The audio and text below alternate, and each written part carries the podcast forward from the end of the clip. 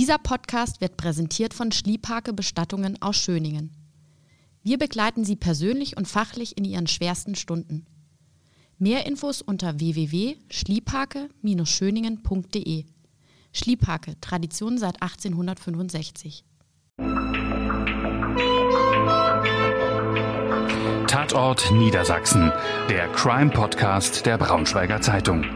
Alles rund um spannende Kriminalfälle in der Region wir blicken gemeinsam mit unseren Redakteuren auf die Hintergründe der spektakulärsten Verbrechen zwischen Harz und Heide. Liebe Zuhörerinnen und Zuhörer, herzlich willkommen zu unserem Crime-Podcast Tatort Niedersachsen.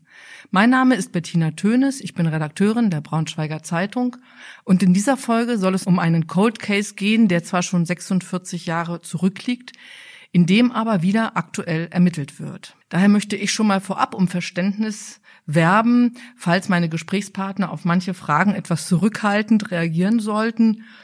Denn ich habe die Gelegenheit, mit den Ermittlern selbst über diesen Mordfall zu sprechen. Herzlich willkommen, Nicole Nebendahl, Leiterin der Ermittlungsgruppe Cold Cases der Polizeiinspektion Braunschweig und Heiko Steiner, Fallanalytiker beim Landeskriminalamt Niedersachsen. Schön, dass Sie da sind.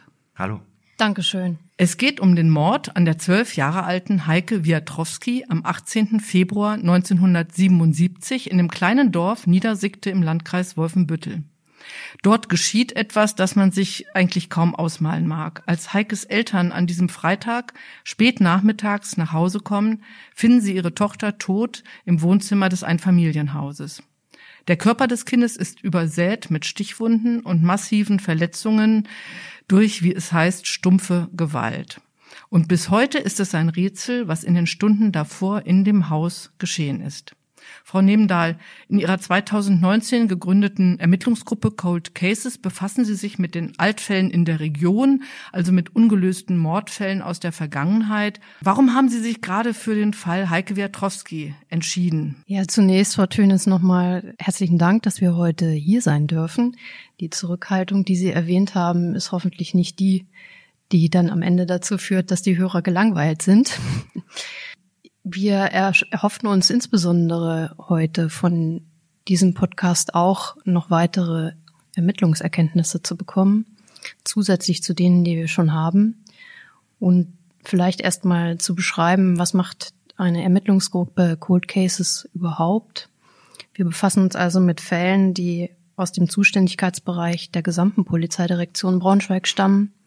Dazu gehören dann auch Wolfsburg, Salzgitter, Peine, Wolfbüttel, Gifhorn und auch Goslar und eben auch Braunschweig. Eine einheitliche Definition für Cold Cases gibt es insofern nicht. Der Begriff hat sich aus dem Amerikanischen auch hier in Deutschland etabliert und jeder weiß, was darunter zu verstehen ist. Es handelt sich grundsätzlich und immer um Fälle, bei denen ein Tötungsdelikt zugrunde liegt oder um Fälle von langzeitvermissten Personen, bei denen der Hintergrund sehr wahrscheinlich ist, dass es sich um Tötungsdelikte handelt. Die Ermittlungen sind damals dann nicht aufgeklärt worden durch polizeiliche Behörden oder aber auch im weiteren Verlauf eingestellt worden, aus unterschiedlichen Gründen. Hierbei liegen die Tatzeiten teilweise sehr weit zurück und so eben auch bei dem Fall, den wir heute besprechen, der Fall Heike Wiatrowski, die war damals zwölf Jahre alt. Die Ermittlungsgruppen Cold Cases sind in Niedersachsen insbesondere eingerichtet worden, um auch den Angehörigen der Opfer zu signalisieren, dass diese Fälle nicht vergessen werden, also das subjektive Rechtsempfinden zu stärken und natürlich um den objektiven Rechtsanspruch des Staates zu gewährleisten. Hier in diesem Fall ist es natürlich auch eine persönliche Betroffenheit, die sich daraus ergibt, wenn ein zwölfjähriges Kind zu Hause auf so brutale Art und Weise umgebracht wird. Und für die polizeiliche Arbeit ist es immer auch ausschlaggebend, sich neuer Auswertemöglichkeiten zu bedienen. Es gibt also jetzt neue Vorgehensweisen auf LKA-Ebene zur Auswertung von DNA-Sachbeweisen zum Beispiel. Das ist einer der wichtigen Gründe, warum wir auch in diesem Fall jetzt gerade wieder tätig geworden sind. Wir orientieren uns immer und grundsätzlich auch an der Frage, ob es Sachbeweise oder Personalbeweise gibt, nach Aktenstudium, die also sozusagen neue, in Anführungsstrichen, Ermittlungsansätze ergeben könnten und dann eben dazu dienen, den Täter mit diesem Sachbeweis oder Personalbeweis dann auch zu überführen. Eine weitere nicht ganz unbedeutende Rolle spielt in diesem Fall der Faktor Zeit, die natürliche Lauf der Dinge. Das Leben ist endlich, so will ich es mal nennen. Und, Und, Sie hoffen ja auch noch Zeugen. Wir äh, hoffen, dass äh, jetzt Zeugen und Zeuginnen auch nach 46 Jahren noch in der Lage sind, uns weitere Hinweise zu geben. Und Heikes Familie sollte zwingend Gewissheit erfahren, was damals tatsächlich passiert mhm. ist. Vielleicht sprechen wir zunächst mal über den Fall. Was, was wissen Sie über Heike, über die Lebensumstände und was ist über den Tattag bekannt?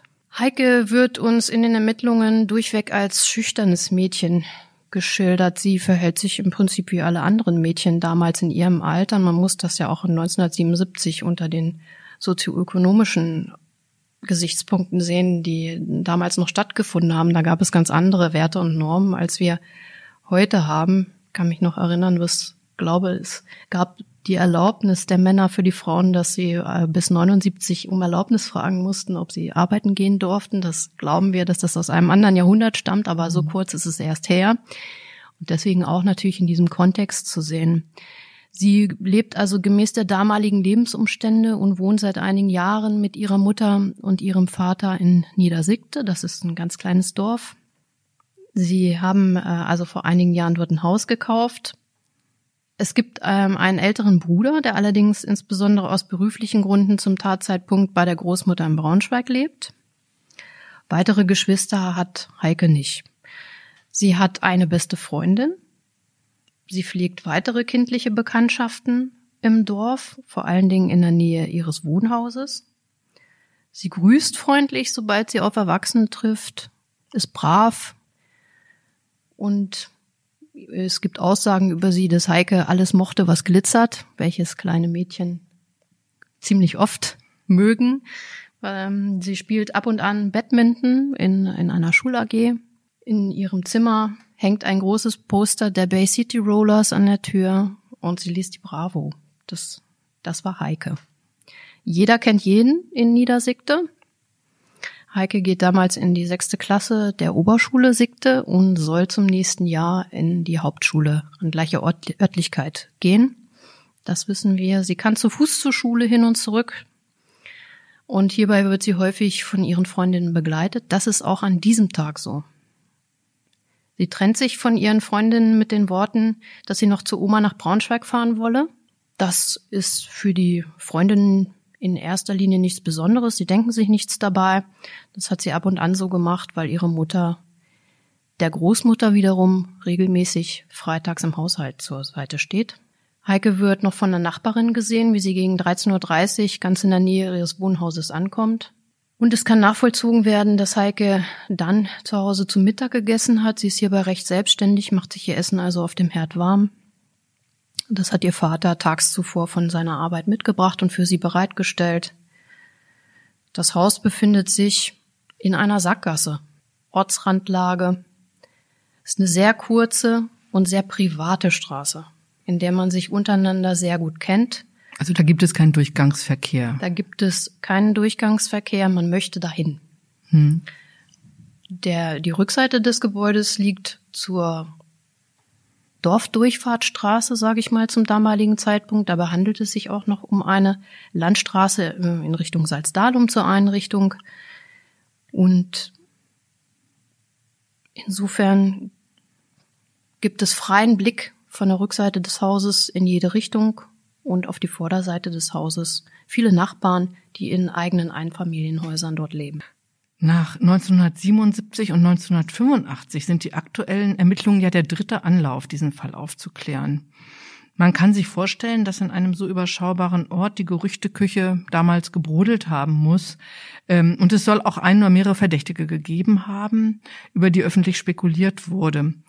Ähm, wie ist denn der Stand der Ermittlungen aktuell oder machen auch die damaligen ja, Gerüchte, die, die kursierten, die Ermittlungen heute noch schwer? Die Gerüchteküchen erschweren die Ermittlungen immer sehr. Insbesondere durch die lange Zeitspanne ist es so gewesen und auch natürlich in der Folge der Tat, wie bei jetzigen Taten auch, wird sofort auch in den Medien erstattet, so damals auch. Das heißt, Menschen wissen aus den Medien Dinge. Über 46 Jahre hinweg kommen im Rahmen von Gesprächen untereinander noch andere Dinge hinzu, die möglicherweise nicht der Wahrheit entsprechen oder sich von jemandem ausgedacht worden sind, über Dritte weitergetragen worden sind. Und dann werden Erinnerungen auch verschleiert dadurch und einfach auch falsch. Ähm, wenn ich Sie jetzt fragen würde, Frau Tönes, was haben Sie denn am 18. Februar 1977 gemacht? Dann müssten Sie sicherlich ziemlich lange überlegen. Ob wir da heute noch zu einem Ergebnis kommen würden, ist die Frage. Hm, höchstwahrscheinlich nicht. Genau.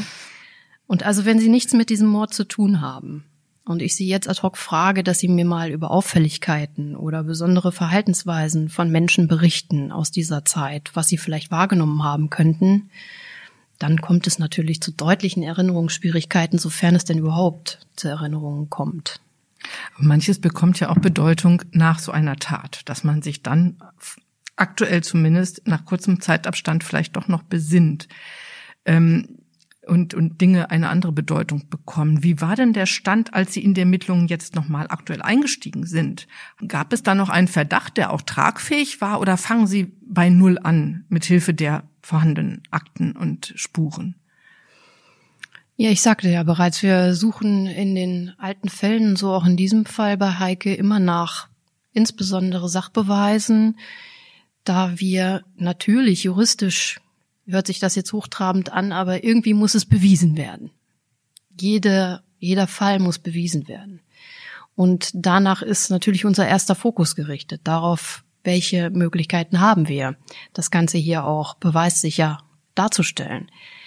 Und dann kommt es eben dazu, dass wir diesen äh, Fall wieder aufnehmen. Ja, es gab damals Gerede und es gab Verdächtige, das stimmt. Dennoch wollen wir das nicht vorfärben, auch in den heutigen Ermittlungen, um niemanden dazu zu veranlassen, Dinge zu sagen, die er nur von jemandem gehört hat und nicht selbst festgestellt hat. Denn da gibt es leider immer auch viele von. Und da kommt auch Fallanalytiker Heiko Steiner vom Landeskriminalamt äh, mit seinem Team ins Spiel. Frau Nebendahl, Sie haben ihn eingeschaltet. Warum? Wir haben ihn eingeschaltet, weil wir selbst gemerkt haben, dass wir die Fragen, über die wir gerade gesprochen haben, was haben Sie denn da gemacht, vielleicht noch etwas dezidierter stellen müssen. Und dies nicht nur aus Ermittlersicht, sondern eben auch durch die Fachexpertise des LKA. Es gibt im LKA verschiedene äh, kriminaltaktische und technische Möglichkeiten, die Dienststellen in der Fläche zu unterstützen und so eben auch durch die operative Fallanalyse. Derer haben wir uns bedient weil wir uns auch versichern wollten, ob wir grundsätzlich in Klammern auf der richtigen Spur sind. Und das haben wir auch erreicht und zusammen nach der operativen Fallanalyse auch Fragen entwickelt, die wir den Mitbürgerinnen und Mitbürgern insbesondere aus Siegte oder auch der näheren Umgebung nochmal stellen wollten. Und das haben wir ja auch getan. Und wir wollten durch diese Fragen insbesondere auch erreichen, dass der Täter entmonstert wird. Das wird sich jetzt für die Zuhörerinnen und Zuhörer wahrscheinlich ziemlich komisch anhören in dem Zusammenhang, wenn wir darüber sprechen, dass ein zwölfjähriges Mädchen zu Hause in ihrem eigenen Zuhause so umgebracht wird. Aber dennoch wollen wir erreichen, dass so vorgefasste Meinungen von Zeuginnen und Zeugen daraus nochmal überdacht werden und unter einem anderen Gesichtspunkt erkannt werden können. Herr Steiner, Frau ähm, Nebendahl sprach es schon an. Äh, es geht um die operative Fallanalyse. Vielleicht können Sie zunächst mal erläutern, was darunter überhaupt zu verstehen ist. Die operative Fallanalyse ist eine ja, mittlerweile etablierte kriminalistische Methodik, mit der wir bei bestimmten Delikten, vornehmlich sind das Tötungs- oder Sexualdelikte, aber manchmal auch andere schwere Straftaten, das Fallverständnis vertiefen wollen. Wir sprechen da auch gerne von der sogenannten Fallgestalt, nämlich womit haben wir es hier in dem vorliegenden Fall eigentlich zu tun und wie können dann entsprechend auch Ermittlungen ausgerichtet werden. Rein praktisch sieht es so aus, dass wir den kompletten Fall nochmal einer Betrachtung unterziehen, also eine objektive, wenn man so will, Neubewertung, die auch abgesetzt von den eigentlichen Ermittlungen äh, stattfindet, ähm, um eben ja eine Objektivität zu gewährleisten, um nochmal einen anderen Blickwinkel äh, auf diesen Fall äh, zu bekommen. Die gesamte Arbeit der operativen Fallanalyse Abkürzung OFA, erfolgt im Team. Das heißt, da sitzt jetzt nicht äh, ein Mensch alleine in seinem Büro und macht sich hochtrabende Gedanken zu dem Fall, sondern es ist immer ein Teamprozess. Warum das? Ja, das Team ist ganz, ganz wichtig bei diesen Fallanalysen, weil es eben auch ähm, als Korrektiv fungiert. Unterschiedliche Meinungen, unterschiedliche Haltung, auch unterschiedlicher Background bei den einzelnen Teammitgliedern ist hierbei sehr, sehr wertvoll, damit wir wirklich den Fall äh, von ganz unterschiedlichen Blickwinkeln betrachten und dann auch zu bestmöglichen Ergebnissen kommen. Ähm, es gibt unterschiedliche Methodikschritte, die wir durchlaufen und die hier ähm, dann eben auch eine große Rolle gespielt haben. Und eigentlich der elementare ähm, Baustein der Fallanalyse ist die Rekonstruktion des Tatgeschehens. Das heißt, wir wollen uns mit Wahrscheinlichkeitsaussagen im Sinne von Hypothesen ähm, dem wahren Geschehen so gut wie möglich äh, annähern und tun das auf der Grundlage ähm, objektiver Daten und Fakten. Das heißt, Zeugenaussagen, vielleicht Informationen zu Verdächtigen, die irgendwann mal in den Ermittlungen eine Rolle gespielt haben oder Lieblingsverdächtige, Gerüchte etc. spielen dabei überhaupt gar keine Rolle, sondern wir gucken uns die objektiven äh, Daten an, also das kann die Spurenlage sein am Tatort und, am Tatort und die Ergebnisse von Spurenauswertung, das können allgemeine Informationen über den Tatort sein oder auch rechtsmedizinische äh, Befunde. Teilweise spielen auch objektivierbare Informationen über das Opfer eine Rolle, weil wir da eben auch das Opfer ein Stück weit als Mensch kennenlernen wollen und müssen, um Aussagen treffen zu können. Und wenn diese Rekonstruktion steht und wir eine ja, dann relativ klare Vorstellung davon haben, was hat sich da eigentlich abgespielt, folgen weitere Methodikschritte, nämlich, dass wir dann uns das Täterverhalten äh, genauer anschauen, also nachdem wir angeguckt haben, was ist passiert, gucken wir, wie ist es denn eigentlich geschehen und wie können wir dieses Täterverhalten eigentlich für uns einordnen und bewerten, um dann in einem weiteren Schritt möglicherweise Aussagen zum Motiv treffen zu können. Also warum ähm, ist etwas geschehen. Der letzte Methodikschritt ist dann in der Regel die Erstellung eines Täterprofils, also dass wir versuchen, Aussagen zur Täterpersönlichkeit zu treffen. Das gelingt nicht immer, das ist ein Stück weit abhängig von dem Fall, mit dem wir es zu tun haben. Und über allem steht eigentlich, dass wir das Ziel verfolgen, ermittlungsunterstützende Hinweise für die Dienststelle zu erarbeiten, um dann eben Ermittlungen auch ja vielleicht ein Stück weit priorisieren zu können oder ökonomisieren zu können und zu schauen, ähm, in welcher Richtung ist es zielführend ähm, dann weiter die Ermittlung zu gestalten. Ja, der Fall Heike Wiatrowski ist ja recht rätselhaft. Man weiß nicht, Sie sagten es, was geschah in diesen zwei Stunden, glaube ich. Ne? Es war ja ein sehr langer Tatzeitraum. Wie weit konnten Sie denn die Tat rekonstruieren? Was können Sie denn für Aussagen treffen, was wahrscheinlich dort stattgefunden hat? Ja, Frau Tönes, da würde ich vielleicht noch mal einsteigen. Also wir wissen, äh, dass Heike nach der Schule alleine nach Hause gegangen ist. Sie betritt das Haus, ähm, der dazugehörige Schlüssel wird später in ihrem Kinderzimmer aufgefunden und macht sich ihr Essen warm. Die Tötung hat im Zeitraum zwischen 14 und 15.30 Uhr stattgefunden. Das ist ein sehr, sehr langer Zeitraum. Wir haben keine Hinweise darauf, dass es sich bei diesem Fall um einen Raub oder einen Einbruch gehandelt haben könnte. Da liegen überhaupt gar keine Spuren dafür vor. Es ist auch in erster Linie nicht davon auszugehen, dass es sich um ein ganz klar erkennbares Sexualdelikt gehandelt hat. Und wir wissen von allen Zeuginnen und Zeugen, die wir bisher befragt haben, dass Heike Fremden gegenüber als ausnahmslos vorsichtig und zurückhaltend beschrieben wird. Das heißt, wenn sie alleine im Hause ist und die Tür öffnet, ist ähm, zusätzlich eine Sicherungskette vor die Haustür gelegt, so dass sich die nicht gänzlich öffnen lässt und sie erstmal gucken kann, wer ist denn da eigentlich? Kann ich den reinlassen? Das schließt natürlich nicht gänzlich aus, dass diese Tat einem total fremden Menschen zuzuordnen ist, weil sich zwölfjährige Mädchen natürlich schnell auch mal beeinflussen lassen durch irgendwelche hanebüchenden Geschichten. Aber wir glauben, und das ist sehr wichtig für diesen Fall, dass der Täter sein Vorgehen in dieser Art und Weise so nicht vorausgedacht hat. Wir glauben ganz fest, dass hier in Sikte etwas komplett aus dem Ruder gelaufen ist, weil sich diese Tat über diesen längeren Zeitraum abgespielt hat. das Opfer zwischendurch noch versucht hat zu flüchten und letztendlich dann durch viele Messerstiche eben doch getötet wird. Es sind aber andere Angriffe vorausgegangen, so dass wir davon ausgehen, dass verschiedene Entschlüsse vom Täter gefasst worden sind, was dann nachher das Ergebnis erbracht hat, wie es war. Und wir glauben also es hat trotzdem. Ein Kampf stattgefunden. Es hat ein Kampf stattgefunden und wir glauben, dass der Angriff, wie gesagt, so nicht vorgeplant war vom Täter, sondern ihm etwas aus der Kontrolle geraten ist. Herr Steiner, wie haben Sie das aus dem Tatgeschehen rekonstruieren können, diese Annahme? Oder dieses, im Grunde diesen, diesen Fakt? Wir haben uns natürlich die Tat nochmal in allen ihren Einzelheiten nochmal ganz genau angeschaut.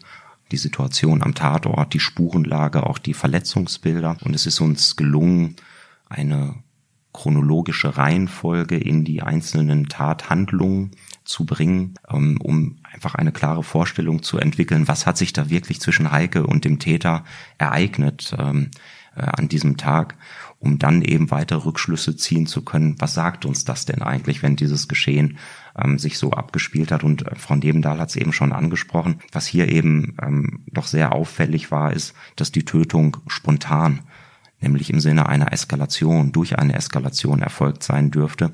Wir haben überhaupt keine Hinweise gefunden auf Planungselemente, also dass der Täter dorthin gegangen ist, um Heike gezielt zu töten, dass er sich vorbereitet hat etc. Darauf haben wir überhaupt gar keine Hinweise. Was meinen Sie mit Planungselemente? Also dass er ein Messer beispielsweise mitgebracht hat oder oder Genau. Tötungswerkzeuge oder was wären Planungselemente? Genau, es gibt natürlich Täter, die sich auf ihre Taten ganz gezielt vorbereiten, indem sie zum Beispiel Tatmittel mitführen, indem sie ihre Flucht planen oder andere Tatelemente einfach vorher durchdenken. Und das ist hier im vorliegenden Fall eben augenscheinlich nicht so gewesen, sondern wir haben hier ein spontan eskaliertes äh, Geschehen, so stellte sich eben auch in der Rekonstruktion ähm, sehr deutlich dar. Und es scheint nicht so gewesen zu sein, dass der Täter eben mit ja, vorgeplanten Tatelementen in diese Tat hineingegangen ist. Also das heißt, die Tötungswerkzeuge waren auch im Haus. Können Sie das sagen? Gut, da, da sind wir jetzt an der Stelle. Da sind wir jetzt an der ähm, Stelle, wo Sie doch lieber zurückhalten, Zurückhaltung üben wollen. Ich weiß, es geht darum, dass auch Täterwissen nicht, äh, mögliches Täterwissen da nicht preisgegeben wird und ihre Ermittlungen erschweren oder gar gefährden könnte. Also schweigen wir an dieser Stelle über diese Frage. Aber vielleicht können Sie trotzdem sagen, ähm, was sagt den Fallanalytikern dieses Tatgeschehen über den Täter? Also es ist keiner, keiner, der da geplant äh, in dieses Haus gegangen ist, um Heike zu töten. Was schließen Sie daraus? Wir haben uns natürlich intensiv Gedanken darüber gemacht, warum hat denn der Täter Heike am Tattag überhaupt zu Hause äh, aufgesucht. Was könnte denn der Grund dafür gewesen sein? Ähm, und da sind wir natürlich schon so ein Stück weit so in dieser Richtung Motivbewertung. Also was könnte überhaupt das Motiv für die Tat oder für diese Eskalationssituation gewesen sein? Und es ist tatsächlich so, dass sich ähm, durch die Fallanalyse zwei ganz unterschiedliche Motivrichtungen ergeben haben, die wir für wahrscheinlich halten.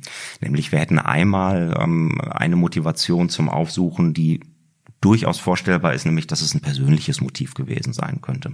Das heißt, der Täter könnte ein persönliches Anliegen gehabt haben, um Heike an diesem Tag zu Hause aufzusuchen. Das heißt natürlich im Umkehrschluss auch, es muss eine wie auch immer geartete Vorbeziehung zwischen beiden äh, gegeben haben. Möglicherweise wusste er auch um die Freitagsroutinen der Familie Wiatrowski, sprich, dass Heike an diesem äh, Freitag oder generell freitags häufig alleine zu Hause gewesen ist.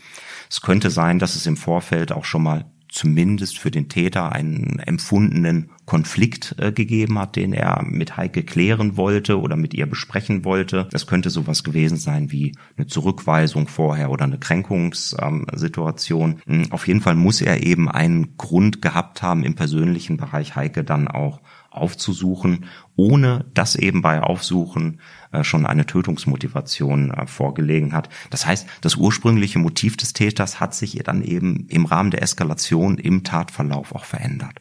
Das ist die eine Variante. Es gibt aber noch eine andere Motivrichtung, die aus unserer Sicht ebenso wahrscheinlich ist, so dass eben diese beiden Varianten eigentlich gleichberechtigt äh, nebeneinander stehen und das ist eine sexuelle Motivation zum Aufsuchen der Heike in ihrem Wohnhaus. Also der Täter könnte sie aus sexuellen Gründen, gegebenenfalls pädophilen Gründen äh, in dem Wohnhaus ähm, aufgesucht haben. Auch hier gehen wir davon aus, dass mindestens eine oberflächliche Täter-Opfer-Vorbeziehung äh, bestanden haben muss. Mm, dementsprechend könnte der Täter auch äh, bei dieser Motivation um diese Freitagsroutinen der Familie Wiatrowski gewusst haben und die gezielt genutzt haben. Er wusste, dass Heike alleine zu Hause war. Und wir wissen eben von, von solchen Tätern, ähm, dass sie ja schon gewisse Skills mitbringen, um dann eben auch mit äh, jungen Menschen, mit Kindern ähm, umgehen zu können. Also sie sind eben sehr gekonnt darin, ähm, was Überredung angeht, was Manipulation angeht, vielleicht auch Einschüchterung, um eben vielleicht auch eine vermeintlich einvernehmliche Annäherung ähm, an das Mädchen zu ermöglichen. Ähm, wir glauben nicht, dass Gewaltanwendung ähm, in den Gedanken eines solchen sexuell motivierten Täters auch schon eine Rolle gespielt hat, als er zu Heike in das Haus gegangen ist, sondern ähm, dass es ihm eher äh, darum ging, ähm, einen, einen sexuellen Missbrauch ähm, auszuüben oder vielleicht einen künftigen sexuellen Missbrauch vorzubereiten. Das heißt, auch hier hat eben keine Tötungsmotivation bei Aufsuchen ähm, bestanden. Was wir natürlich dann feststellen können, ist, dass sich die Motivation im Laufe des Tatgeschehens verändert hat.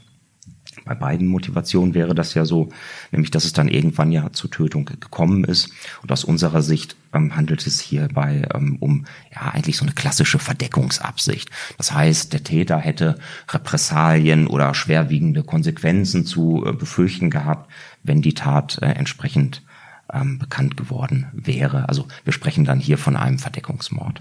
Wir haben uns dann natürlich im nächsten Schritt ähm, auch nochmal äh, Gedanken zum Täterprofil gemacht, also mit was für einem Menschen könnten wir es hier tatsächlich ähm, zu tun haben und mussten dabei natürlich immer diese beiden Motivationsstränge, die ich gerade skizziert habe, im Hinterkopf behalten. Wir glauben, dass es sich bei dem äh, Täter, der Heike aus persönlichen Gründen aufgesucht hat, um einen männlichen Einzeltäter gehandelt hat, der eher im Jugendalter zu verorten gewesen sein dürfte zur Tatzeit. Also in Heikes Alter oder gegebenenfalls dann etwas älter. Also wir sprechen da wirklich von einem relativ jungen Täter.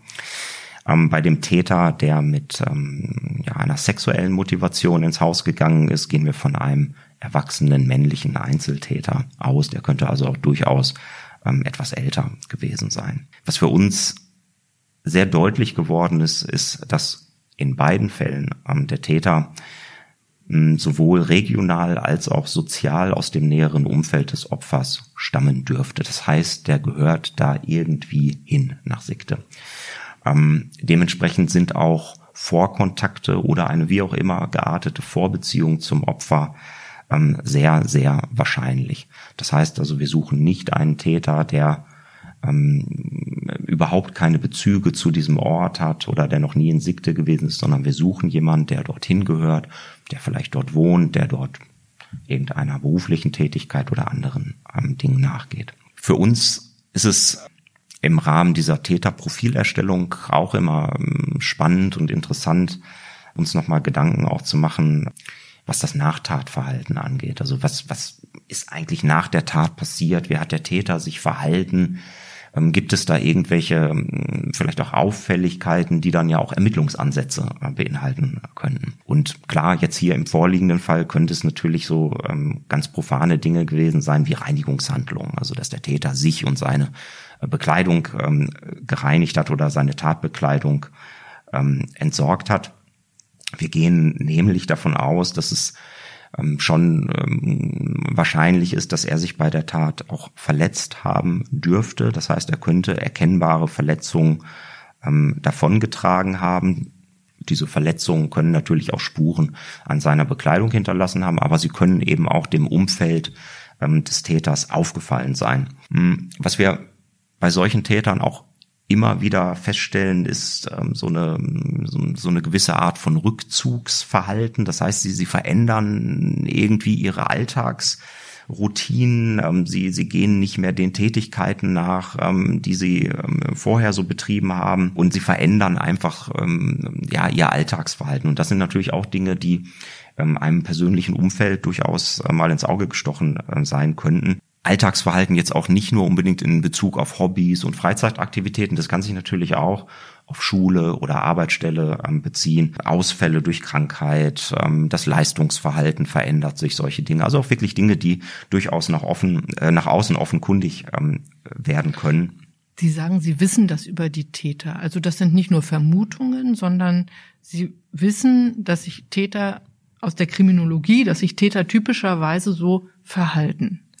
Ist das richtig? Ja, es gibt kriminologische Erkenntnisse dazu oder auch teilweise psychologische Erkenntnisse dazu, dass es ein solches Rückzugsverhalten gibt, was natürlich nicht bedeutet, dass es in jedem Fall so ist. Deswegen müssen wir mit diesen Aussagen auch immer ein bisschen äh, vorsichtig umgehen. Aber ähm, im, hier im vorliegenden Fall ähm, gehen wir tatsächlich davon aus, weil wir glauben, dass diese Tat auch äh, mit einer emotionalen Erschütterung äh, beim Täter einhergegangen sein dürfte. Das heißt, diese Tat, diese Tatausführung, das, was er dort auch erlebt hat und wahrgenommen hat, das dürfte was mit ihm gemacht haben. Und gerade Täter, die ähm, durch das eigene Handeln oder das Ergebnis des eigenen Handels so emotional erschüttert sind, neigen durchaus zu diesem Rückzugsverhalten. Aber wie gesagt, mit aller Vorsicht natürlich können wir da keine allgemeingültigen Aussagen. Aber ähm, Sie sprechen ja von Wahrscheinlichkeiten. Ja, genau. Wenn ich das richtig verstanden habe, geht es genau. um das Wahrscheinliche, was passiert ist oder wie der Täter wahrscheinlich reagieren könnte jetzt auch im Nachtatverhalten. Man könnte sich ja auch vorstellen, ich bin weder Psychologin noch Kriminologin, aber es gibt ja auch so Verdrängungsprozesse, so Abspaltungsprozesse, dass man vor sich selber so eine Tat möglicherweise auch so leugnet, dass man vielleicht einem Täter nichts anmerkt. Oder bin ich da völlig falsch? Es ist, es ist auch möglich, dass man es ihm nicht anmerkt, klar.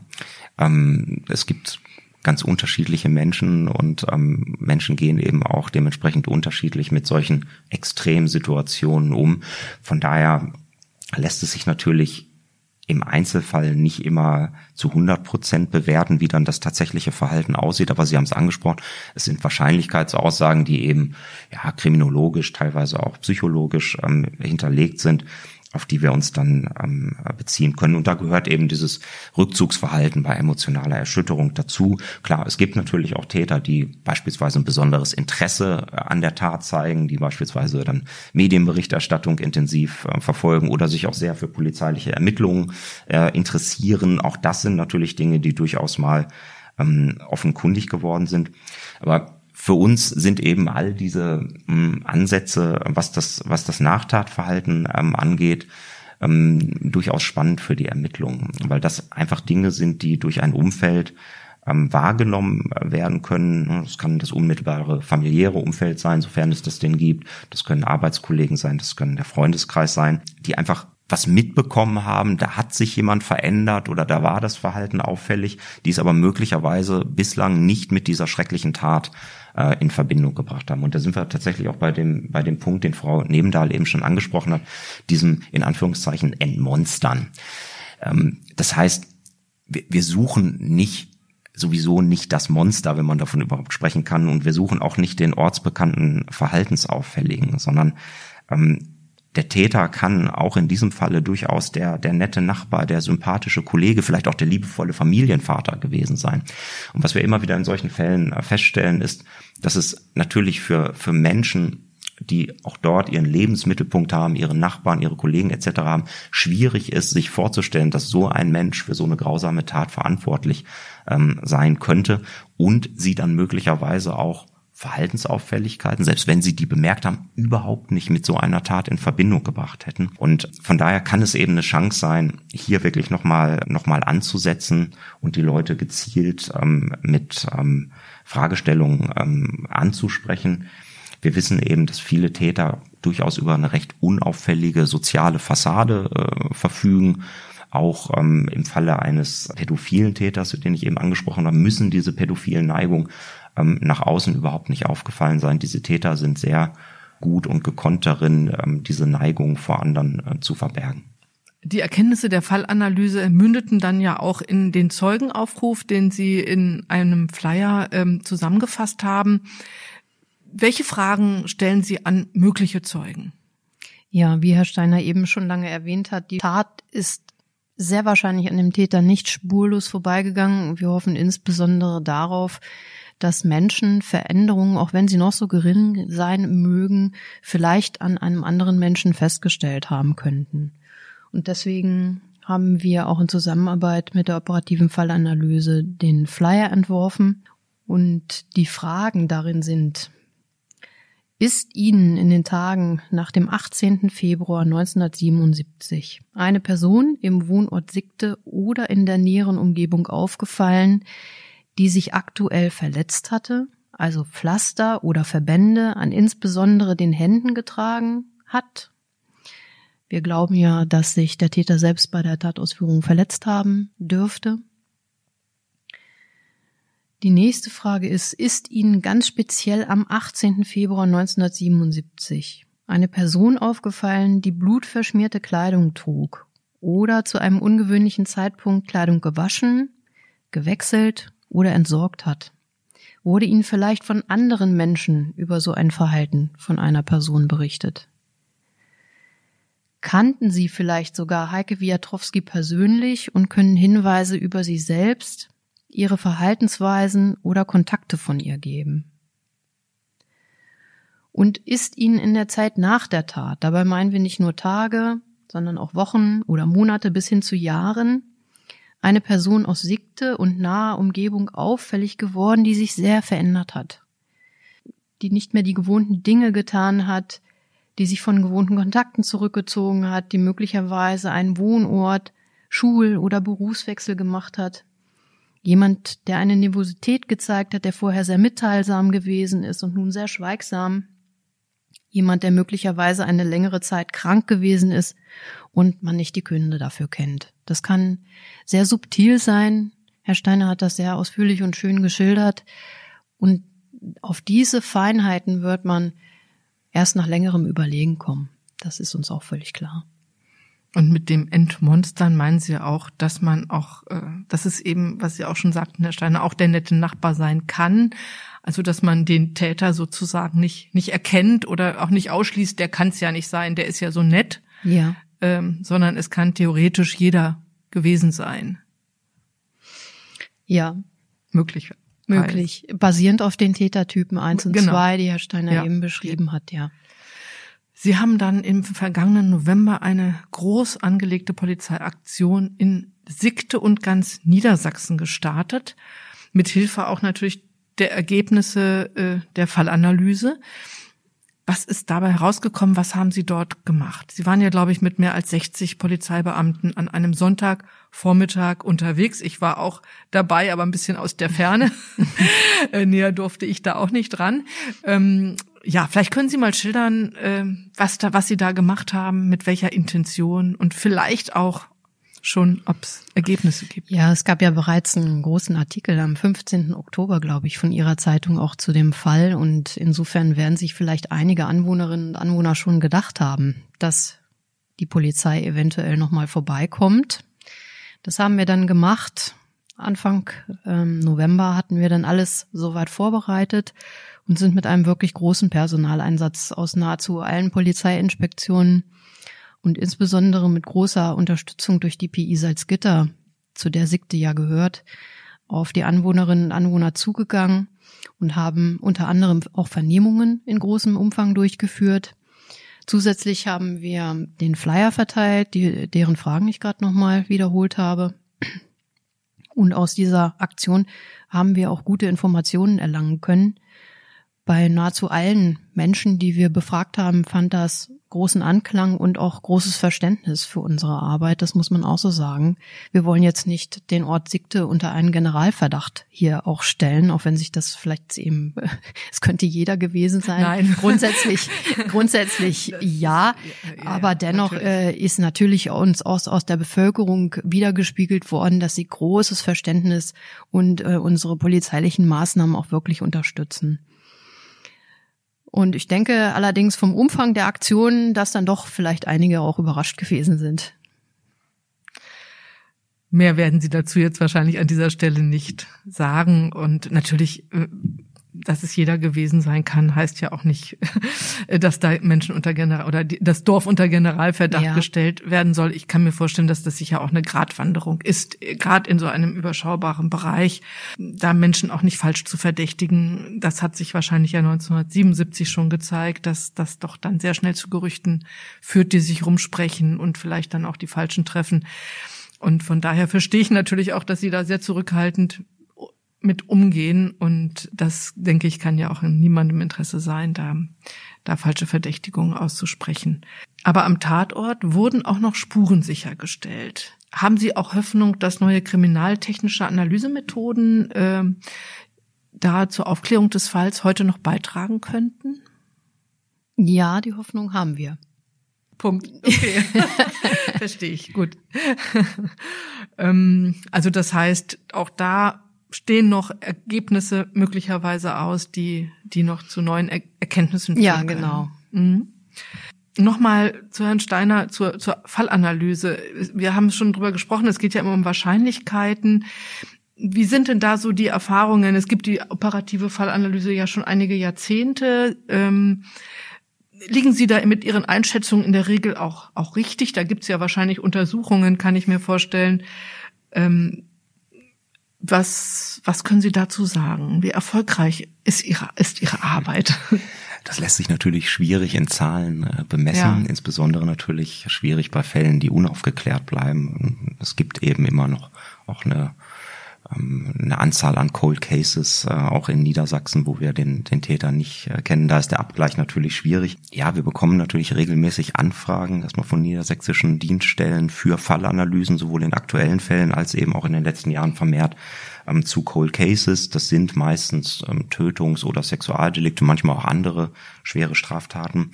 Und oftmals eben Taten mit ja, ich nenne es mal besonderer Tatbegehungsweise oder ohne erkennbares Motiv oder mm, wenn möglicherweise auch der Verdacht ähm, einer Tatserie im Raum steht. Und ja, zu Ihrer Frage, die, die Methodik der, der Fallanalyse hat sich, hat sich in den letzten ja, gut 20 Jahren mittlerweile ähm, bewährt. Es ist ein etabliertes äh, Instrument. Ähm, alle Kolleginnen und Kollegen, die bei der operativen Fallanalyse tätig sind, sind besonders geschult in diesem Arbeitsbereich und haben eben auch um, umfangreiche Erfahrungen ähm, in den eben genannten äh, Deliktsbereichen.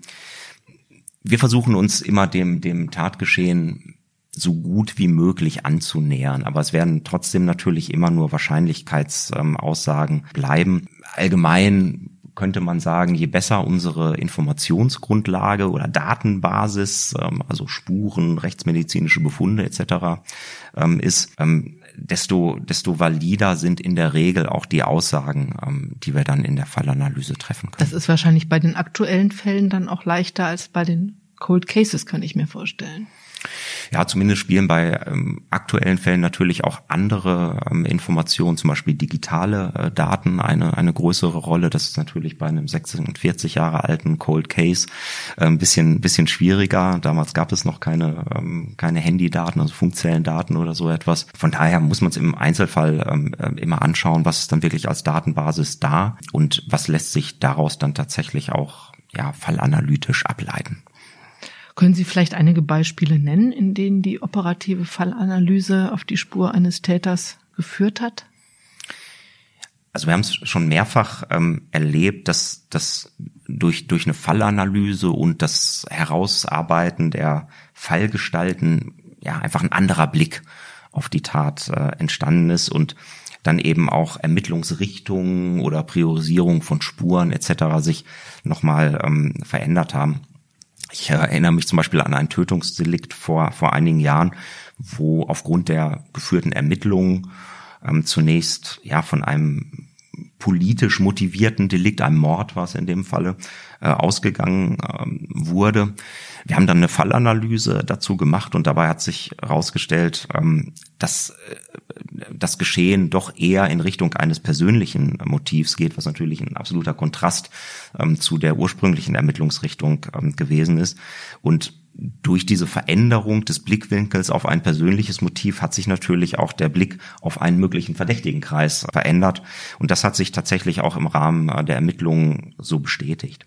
Hm, wir haben es auch in umgekehrter Form nicht selten oder erleben es da nicht selten, dass eine Mordkommission zunächst von einem Beziehungsmotiv ausgeht. Die meisten Tötungsdelikte sind ja auch äh, Beziehungstaten und dass dort eben umfangreiche Ermittlungen ja, im persönlichen Umfeld äh, eines Opfers ähm, stattfinden und dass dann manchmal in der Fallanalyse eben ganz andere Handlungselemente deutlich werden, ähm, die der Täter dort gezeigt hat, nämlich, dass, dass man es dann eher vielleicht ähm, mit einem sogenannten Neigungstäter zu tun hatte, also mit jemandem, der Macht- oder Kontrollfantasien, sexuelle Fantasien ähm, ausleben wollte. Und Darf ich mal unterbrechen? Wie bekommen Sie das raus? Das ist ja spannend, also zu sagen, nein, das war kein politisch motivierter Mord oder ähm, da haben wir es mit einem Neigungstäter zu tun, allein anhand auch der Tatortspuren und der Indizien, die Sie da vorfinden.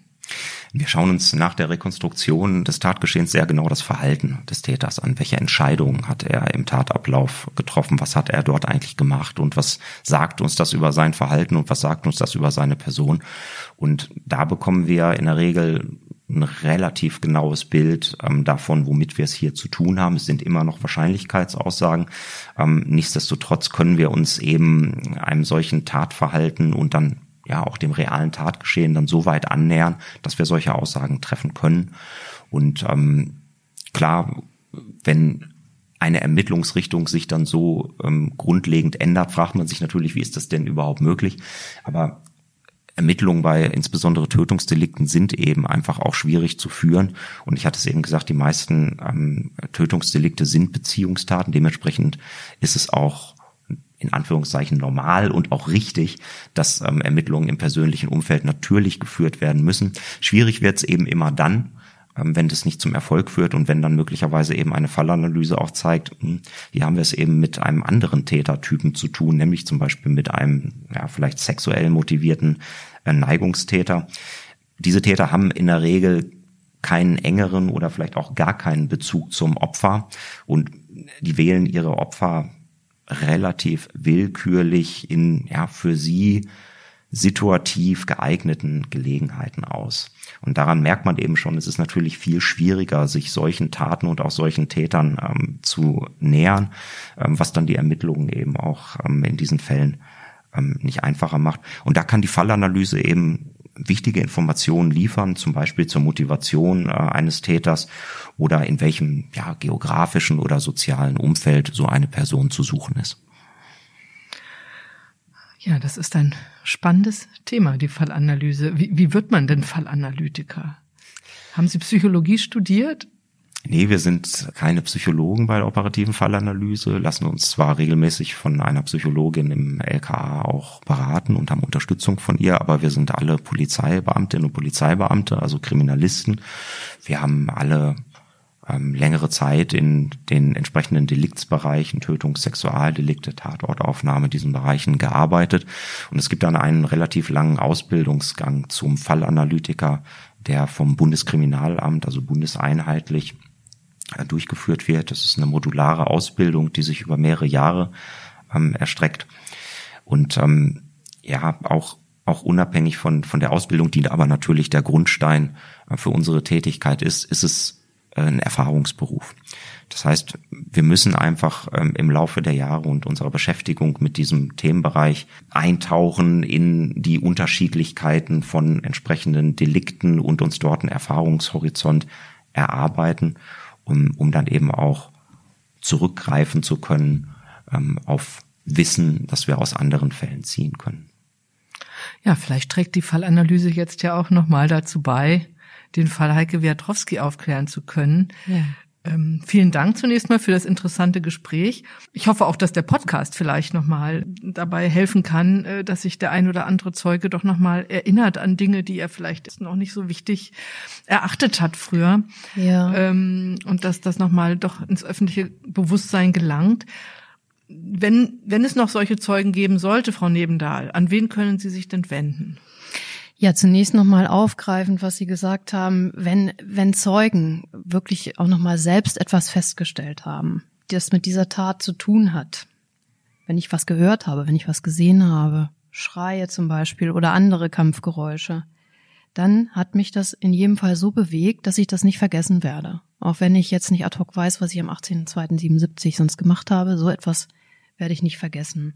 Das habe ich bislang vielleicht niemandem erzählt, weil ich damals Angst hatte, dass ich selbst oder meine Familie, Freunde, sonst nahestehende Personen ins Visier der Polizei geraten könnten. Und es kann auch sein, dass meine Feststellungen jemanden aus meiner eigenen Familie betreffen, ähm, dass ich es vielleicht selbst nicht wirklich glauben kann oder dass ich es auch nicht glauben mag oder natürlich auch Angst habe, diesen Menschen zu verraten und nebenbei auch das zeugenschaftliche Recht habe, diesen Menschen nicht zu verraten. Äh, dennoch können wir nur appellieren an die Zuhörer, sich zu melden. Vielleicht ist ihnen Jahre später auch mal etwas zu Ohren gekommen, was sie nicht sofort mit der Tat in Verbindung gebracht haben, aber ihnen nun auffällt, nach dem, was wir thematisiert haben, dass sich vielleicht gerade um genau diese entscheidende Verhaltensveränderung gehandelt haben könnte. Natürlich ist auch unsere Theorie, dass sich der Täter selbst schon seit 46 Jahren mit dieser Tat plagen könnte, äh, ein Aufruf äh, an ihn selbst, vielleicht irgendwann mal reinen Tisch zu machen. Ähm, vielleicht hat er sich an Mitpatienten gewendet, vielleicht an Berufsverbände oder sonstige Hilfestellen, die nicht der berufsbedingten Schweigepflicht unterliegen. Vielleicht gibt es auch hier Menschen, die davon erfahren haben könnten. Und für alle Zeuginnen und Zeugen, die sich melden möchten, ist unser Kriminaldauerdienst in Braunschweig erreichbar, und zwar unter der Telefonnummer 0531 476 2516 oder Sie schreiben eine E-Mail an die Ermittlungsgruppe.